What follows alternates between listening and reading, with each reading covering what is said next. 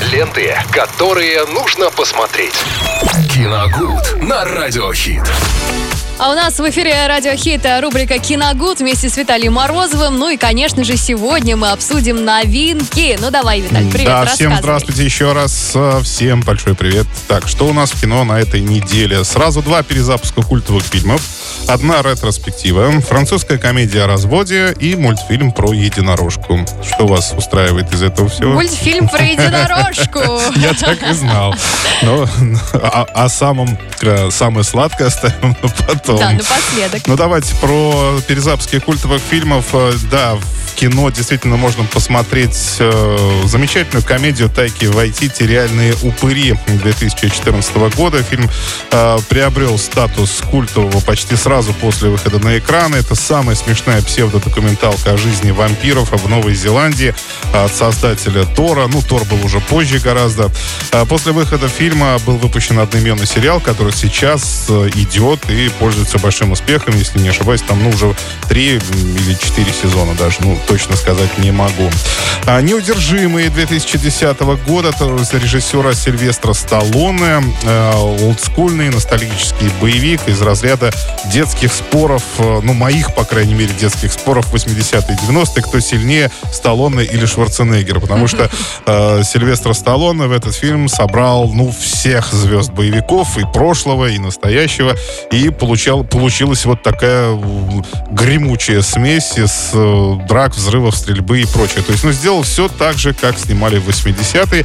Это было своего рода успехом, потому что таких фильмов еще не выпускали. Э, ну, скажем так, суперфильмов, потому что там снимаются абсолютно все. Э, и этот успех сподвиг Сталлоне снять еще две части потом, вторую третью, и вот четвертая вроде как тоже на подходе. Так что эта франшиза пока что живет, и, ну, благодаря таким личностям жить, наверное, еще будет долго. Эм, Ретроспектива, фарс-комедия Ширли Мырли 95 -го года Владимир Меньшова. Теперь тоже можно посмотреть на большом экране, на экране. Она прекрасно отреставрирована по цвету, звуку, изображению. Ну, я думаю, что здесь комментарии излишние. Каждый из нас смотрел эту картину. Она очень смешная. Там, кстати, тоже снимался почти весь цвет вообще актерского цеха в 80-х, 90-х. Эм, замечательный Валерий Гаркалин там снимается, к сожалению, Э, ныне уже покойный.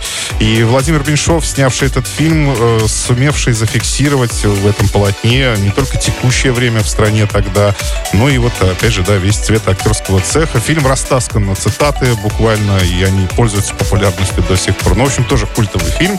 А, так, еще французская комедия «Развод в стиле кунг-фу» называется, 2002 года. А, но странно снятая в комедийном жанре история, на самом деле, достаточно грустная и печальная, потому что женщина в этом фильме терпит побои от собственного мужа.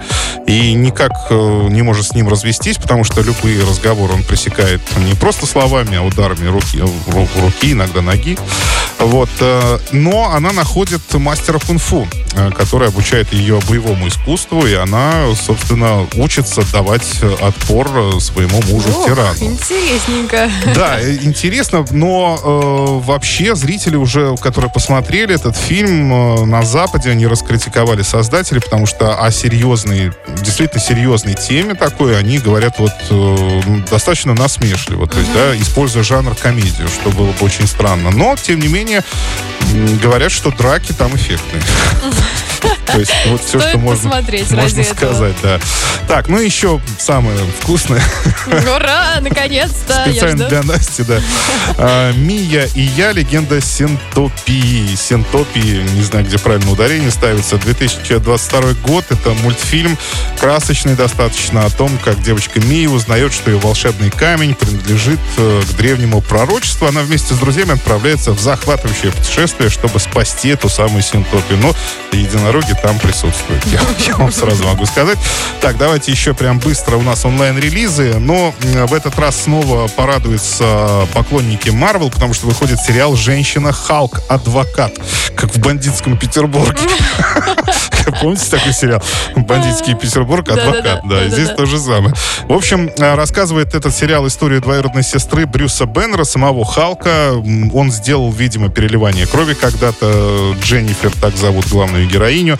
И она, соответственно, тоже превращается в Халка. Но это происходит в те моменты, когда та, так же, как и Брюс Беннер, она использует, э, испытывает стресс, а стресс она использует, испытывает на судебных заседаниях, потому что является адвокатом. И это все происходит очень не вовремя. Главный вопрос. Фиолетовые штанишки у нее будут? У нее, по-моему, я по постеру, по-моему, юбка фиолетовая. Ну, я могу ошибаться. Главное... Нет, синяя, слушайте, была, по-моему, синяя юбка. Блин, ну а как же они? Ну, фиолетовые ну, вот, штаны. Нет, ну, а наверняка в самом сериале там что-то может поменяться. Может, ну, она возможно, интересно, интересно. Ходить, да.